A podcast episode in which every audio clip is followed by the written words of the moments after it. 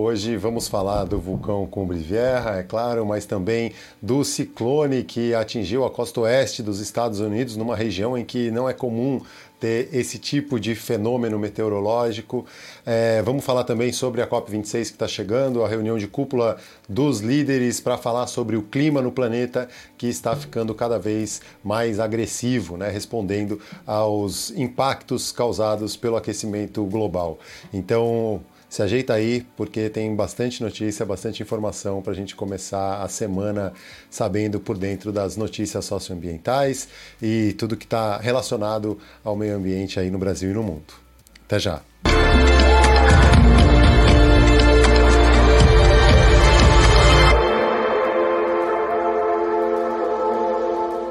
Bom, eu vou começar já é, dando uma geral no, na história do vulcão, bem rapidinho, antes da gente bater o papo, porque tem bastante notícia para falar aqui, bastante informação. É, eu vou passar o informe geral da PEVOLCA, né, do Instituto Geográfico Nacional, foram 274 terremotos, então tem, tem tido muito mais tremores né, sentidos pela população, 24 foram sentidos pela população de La Palma e o mais intenso de 4 de magnitude, 4 graus de magnitude. Ah, e o vulcão segue em intensa atividade, com muita lava ainda saindo e não dá cara de que vai é, dar uma diminuidinha nos próximos dias. Vamos ter bastante vulcão Cumbre Vieja para falar. Mas antes da gente entrar em mais detalhes e falar mais sobre o Cumbre Vieja, eu vou lá no site do Projeto Verde Mar, porque tem um vídeo, né, tem uma, uma notícia que fala do vídeo, né? É o vídeo que eu coloquei hoje no ar aqui no canal, falando sobre o ciclone bomba na costa oeste do Canadá, dos Estados Unidos. E aí para isso, eu vou é, contar um pouco né, o que, que aconteceu. O ciclone bomba, que se formou na costa noroeste dos Estados Unidos, bateu recorde de intensidade, de acordo com as estatísticas oficiais do Serviço Nacional de Meteorologia, Meteorologia norte-americano. A pressão mínima central do ciclone extratropical chegou a apenas 942 hectopascal. Hectopascal é uma medida de pressão atmosférica, né? A, na, no, ao nível do mar, em condições normais, a gente tem um ATM, uma atmosfera de pressão sobre a nossa cabeça, o que é o equivalente a 1013 hectopascal. Então, quando a gente está com esse número abaixo de 1013, significa que a gente está num sistema de baixa pressão, que são os ciclones. No caso, esse estava a 942,5 hectopascal, que foi a menor medida, né, a pressão mínima central observada no centro do ciclone extratropical no Pacífico foi equivalente a de um furacão, que é um ciclone tropical, né, na, na região dos trópicos. Ali ele estava muito mais ao norte que é a categoria 3 no Atlântico Norte, dado que foi confirmado por uma boia de monitoramento em alto mar perto do centro da tempestade. Com isso, o ciclone, a centenas de quilômetros da costa dos estados de Washington e Oregon, numa área é, se tornou histórico pela pressão jamais vista na área e que foi ratificado pela análise do Centro de Previsões Oceânicas do Serviço Nacional de Meteorologia dos Estados Unidos. Qual foi o impacto disso? Né? Além de ter derrubado containers de um navio que estava chegando no porto de Vancouver, no Canadá, além de ter gerado ondas de 12 metros no Alasca, de mais de 10 metros na costa do Canadá, na, no estado da British Columbia. É, além disso, isso impactou a Califórnia com chuvas na Califórnia. E aí, olha a loucura, né? A Califórnia saiu do maior período de seca histórico para a maior enchente, a maior chuva da história na mesma semana. Né? E aí o ciclone bomba, que gerou um rio atmosférico, levaram essa situação inusitada para Sacramento, que é a capital do estado da Califórnia. É, Sacramento, a capital. Eu agora estou lá no Metsu, que é um site de meteorologia que tem muito interessante, com bastante conteúdo legal. É, e aí eu vou lá ler o texto que tem aqui, né? Sacramento, a capital do estado norte-americano da Califórnia, amargava seca excepcional com recordes de escassez de precipitação. No penúltimo domingo, dia 17 de outubro, a cidade encerrou uma sequência recorde de 212 dias seguidos sem nenhum registro de precipitação que espantou os meteorologistas. Foi um mísero 1,3 milímetro de chuva, mas acabou com um longo período seco jamais visto antes por qualquer morador da cidade. Quando a cidade enfrentou um período tão prolongado sem chuva antes foi em 1880 e ainda assim foi inferior aos 212 dias de 2021. É...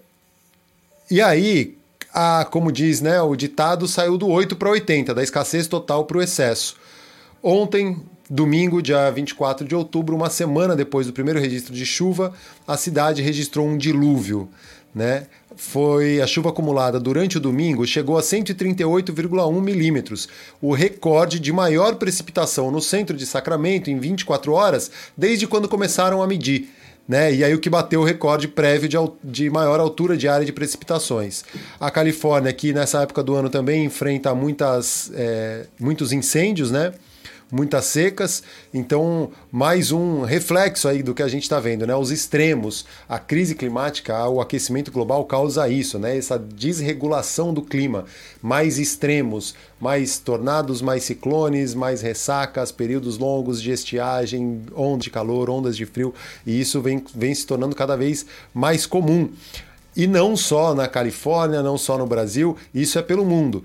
E aí vamos lá agora para a Índia e para o Nepal, né? Clima, vou agora para o site Clima Info. Mais de 150 pessoas morreram na Índia e no Nepal nos últimos dias, enquanto as fortes chuvas de monção provocaram enchentes, destruíram casas, plantações e infraestrutura, isolando milhares de pessoas. Para quem não sabe, tem em determinada época do ano, essa região ela recebe o que chamam de chuvas de monção. É a época das chuvas, chove muito mesmo, é comum, né? É, faz parte da dinâmica do clima nessa região chover. Mas o que está acontecendo agora é que ela está demais, né? Está acima dos índices históricos. No Nepal, onde chuvas extremas causaram deslizamentos de terra nas áreas rurais e destruíram casas, estradas e pontes, 77 pessoas foram encontradas mortas e dezenas ainda estão desaparecidas, segundo a Reuters. Esse número provavelmente aumentará, já que muitas áreas afetadas permanecem inacessíveis. No estado de Uttar, Uttar, Uttarakhand, no norte da Índia, 48 mortes já foram confirmadas a Reuters. Nesse estado fica o distrito de Nainital, onde caíram 340 milímetros de chuva em 24 horas na terça-feira, o maior índice registrado desde que uma estação meteorológica foi instalada lá em 1897. Isso fez com que o lago de Nainital transbordasse, isolando totalmente a área. Até o momento, a, a região, né, o estado de Uttarakhand, recebeu 485% a mais de chuva do que a média, de acordo com dados do Departamento de Meteorológico da Índia. É, e aqui no Brasil, principalmente na região sudeste, a gente está enfrentando uma onda de frio em pleno outubro, fim de outubro, com uma primavera com cara de outono e com várias explicações para isso. Né? Lá no Clima Tempo tem um texto explicando um pouco né, o que está causando esse frio e esse tempo severo nessa época do ano nas regiões, principalmente São Paulo e Rio de Janeiro, né? Os termômetros marcaram temperaturas abaixo do normal para o mês de outubro. Alguns estados da região sul também sentiram dias com frio atípico e houve até registro de geada em áreas mais elevadas da Serra Catarinense. O ar frio aliviou o calor em Mato Grosso do Sul e fez do sul de Minas Gerais se sentir no inverno novamente. Eventos de tempo severo com chuvarada de água e de granizo, ventania com rajadas de mais de 100 km por hora e tempestades de poeira foram destaques desde o início de outubro. A chuva se espalhou pelo país e várias capitais brasileiras vão terminar outubro de 2021 com volumes acumulados de chuva acima da média para este mês. O que, por um lado, é bom, porque a gente está vivendo uma crise hídrica, né, com os reservatórios muito abaixo da média. As chuvas, por um lado, pode ajudar. É, e aí tem a, o Laninha, né, que é um fenômeno oceânico atmosférico, se estabeleceu de vez, que é um resfriamento das águas do Pacífico e na porção central-leste do Oceano Pacífico Equatorial. O Laninha é o período em que a temperatura da água nessa região do Pacífico fica abaixo do normal, tanto na superfície quanto em profundidade. As observações mostram que o fenômeno Laninha contribui para que a temperatura fique amena nos estados de São Paulo e do Rio de Janeiro. É, e aí tem um texto lá bem, bem completo no, no Clima Tempo, que eu não vou me, me deter tanto, porque vou, antes de falar da COP26, vou dar uma geral nas mensagens aqui, para ver se alguém está falando um pouco sobre essa questão, né?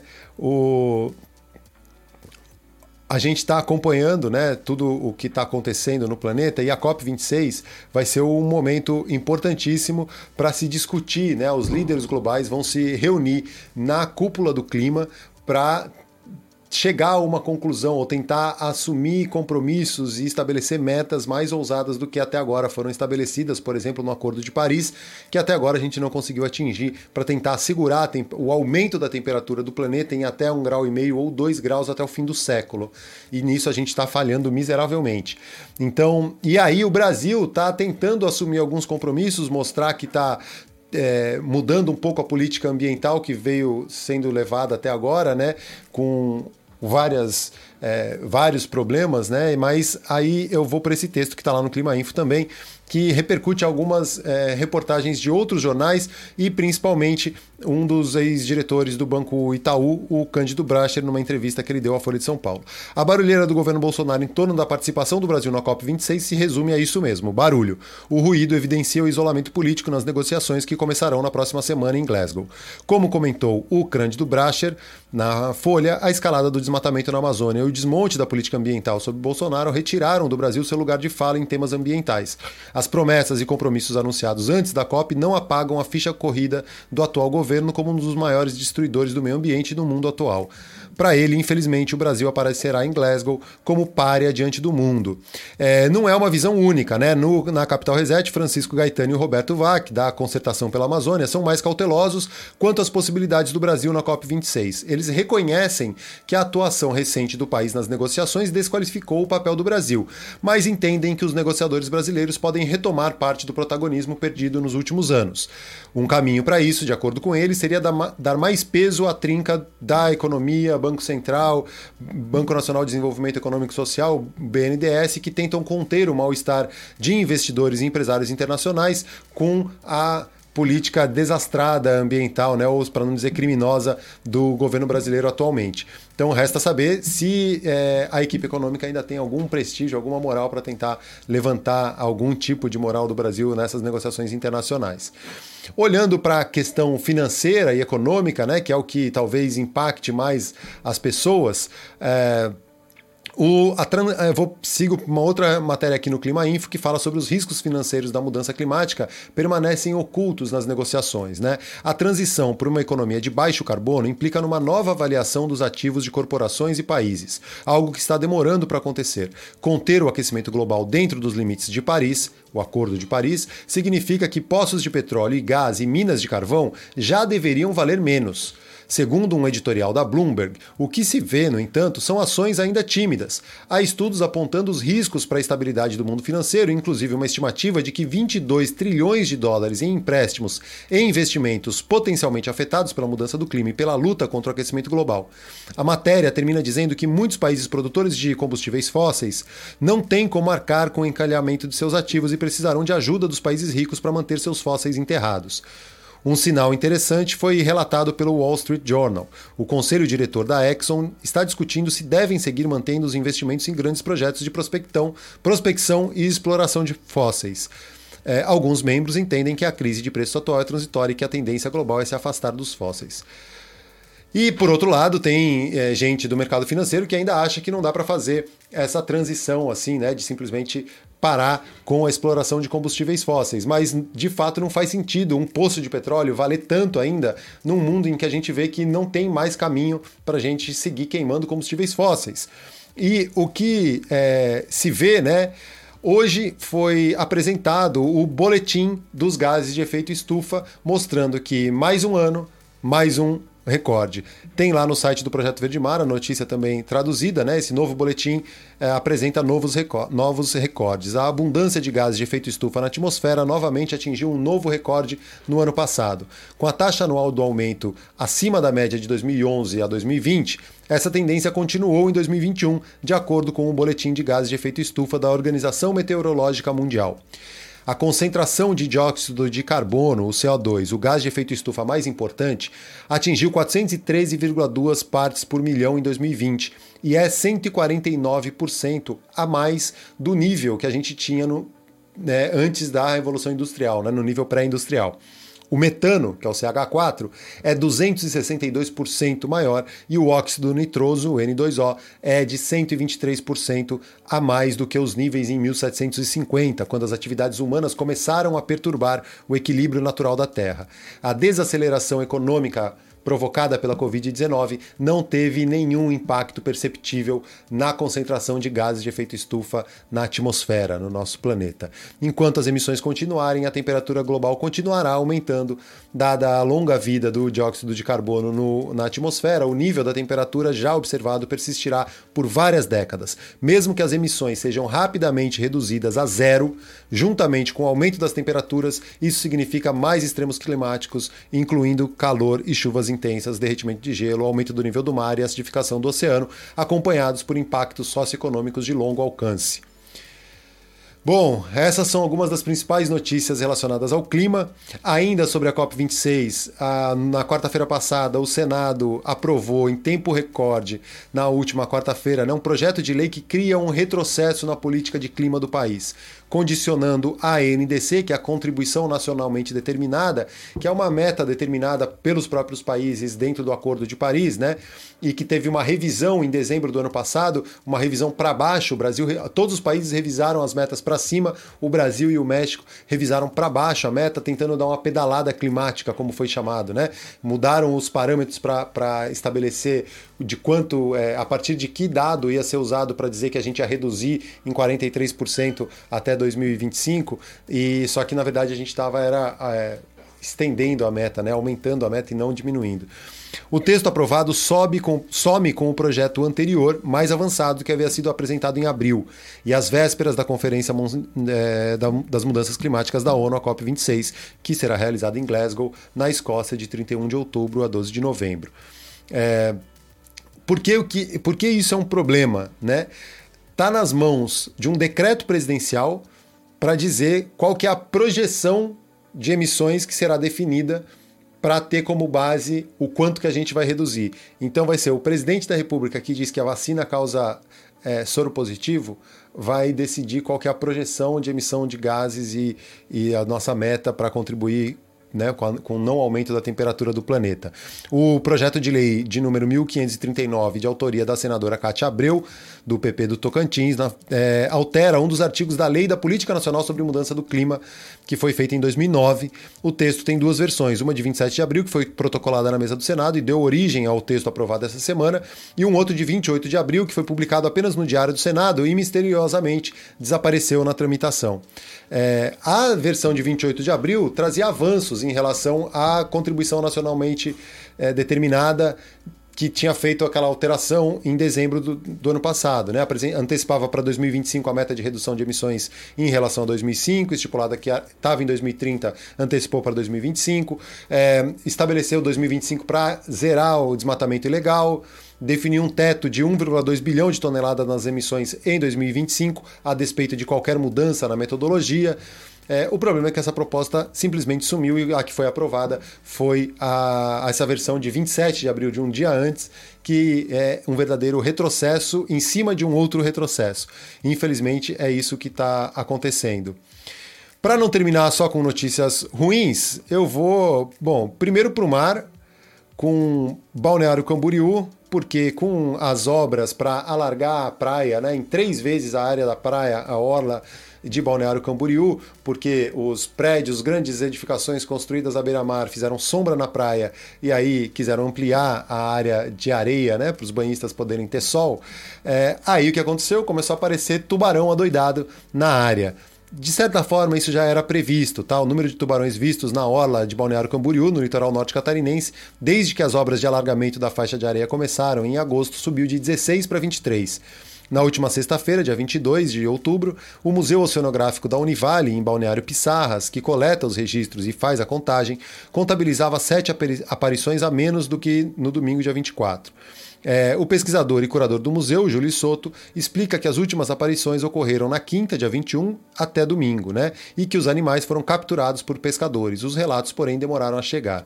Há 10 dias, três surfistas que praticavam, né, que surfavam na orla também relataram ter encontrado um tubarão na praia e em setembro um tubarão de aproximadamente 2 metros chegou a ser gravado próximo ao mole da Barra Sul por pessoas que passavam pelo local. É, Para o biólogo André Rodrigues Neto, o aparecimento dos animais no local possui relação com as mudanças feitas na orla. No entanto, não há motivo para preocupação, pois as espécies avistadas não costumam atacar e são comuns. Desde a década de 60, a registro dos animais na região não são as mesmas que respondem por incidentes no Nordeste, por exemplo, que é o tubarão cabeça chata. Né? O International Shark Attack File, Arquivo Internacional de Ataque de Tubarão, não traz nenhum registro em todo o litoral sul do Brasil.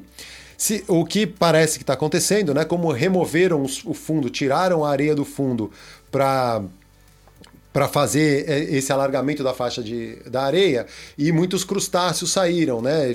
Foram encontradas várias conchas na praia de moluscos, crustáceos que foram remexidos ali daquele fundo e estão nessas águas que foram remexidas. Isso atraiu peixes, que são os predadores desses animais, e os peixes atraíram os tubarões. Então é o que dá a entender, o que está aparecendo ser o que aconteceu. Chegando para finalizar, eu vou para o Conexão Planeta, que tem uma notícia aqui interessante que um prêmio internacional para o movimento dos trabalhadores sem terra, né? Recebeu um prêmio de, é, devido ao trabalho dedicado à justiça social. O movimento dos trabalhadores sem terra acaba de ser reconhecido por sua atuação junto à população brasileira de forma a garantir condições dignas de vida que incluem acesso a trabalho no campo e alimentação saudável. Por isso está entre os cinco vencedores do Prêmio Internacional Esther Busser Memorial Prize. O prêmio, que homenageia a defensora dos direitos dos trabalhadores Esther Busser, é promovido pela Organização Internacional do Trabalho, a agência multilateral da ONU, e a entrega foi realizada dia 22 de outubro virtualmente. Fundado em 84, o MST se destacou entre centenas de projetos de organizações e indivíduos de países emergentes que se dedicam à justiça social. Na pandemia, o MST desenvolveu iniciativas de solidariedade à classe trabalhadora e doou mais de 5 mil toneladas de alimentos e cerca de um milhão de marmitas. É o que disse o movimento numa nota. Né? Só no Rio Grande do Sul, a organização doou 12 toneladas de arroz orgânico para ajudar a combater a fome. Outra coisa que eles fizeram também, né, um plano nacional plantar árvores, produzir alimentos saudáveis. Foi lançado em 2019 e, já, e, o MST já plantou mais de um milhão de árvores em todo o país. A meta é alcançar mais de 100 milhões de árvores em todos os estados do país. Só em setembro, instalou mais de 100 viveiros da Reforma Agrária Popular para ajudar a impulsionar a produção de mudas e o plantio de árvores. A campanha foi criada como uma resposta a a, aos ataques que o MST sofre o tempo todo, né? Como se fosse sempre os grandes vilões do planeta. Agora vamos voltar aqui, vou compartilhar a tela do vulcão para a gente dar a geral das notícias sobre o Cumbre Vieja, que está super explosivo esses dias. Então a gente vai voltar aqui para falar sobre o Cumbre Vieja. É, eu falei logo no começo, né, que foram uma atividade bem intensa, né, com vários pontos que tiveram é, várias bocas, na verdade, tem cinco mais ativos, mais algumas outras bocas do vulcão que eventualmente estão saindo. Ao todo foram 10 bocas que já se abriram desde o início da erupção e cinco delas estão mais ativas agora, né? É, duas delas mais efusivas, emitindo mais lava, e as outras mais explosivas, né? É, eles não falam em número de bocas mais, porque tem muitos pontos em que sai fumaça e, e aquela região toda está muito ativa, né? É, a amplitude do sinal de tremor vulcânico é, aumentou consideravelmente, foram 274 terremotos nas 24 horas que se encerraram ao meio-dia dessa segunda-feira, do dia 25 de outubro. 24 desses foram sentidos pelas pessoas, com intensidade 4.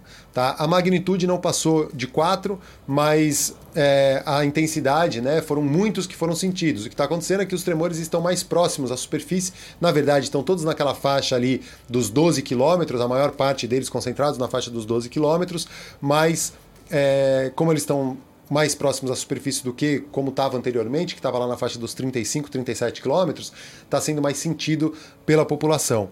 Uh, 110 desses 274 terremotos tiveram magnitude acima de 3 e 4 com magnitude 4.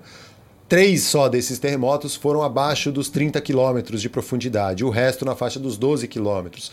A coluna de fumaças e cinzas está chegando a 3.800 metros e eles estão, em alguns pontos, a qualidade do ar é, fica comprometido em alguns períodos, então recomendam né, o uso da máscara PFF2 e que quem tem alguma comorbidade, algum problema respiratório, eles estão pedindo para evitar de sair, aí sim é obrigatório o uso de máscaras PFF2.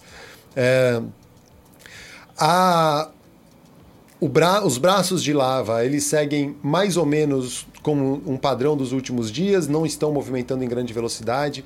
Grande o, parte desse fluxo de lava que está vindo do cone principal está indo pelos tubos lávicos, alimentando diretamente o, o delta que está se formando no mar e essa colada primogênita, né? esse, esse fluxo primogênito, o primeiro que eles chamam, que é o que foi.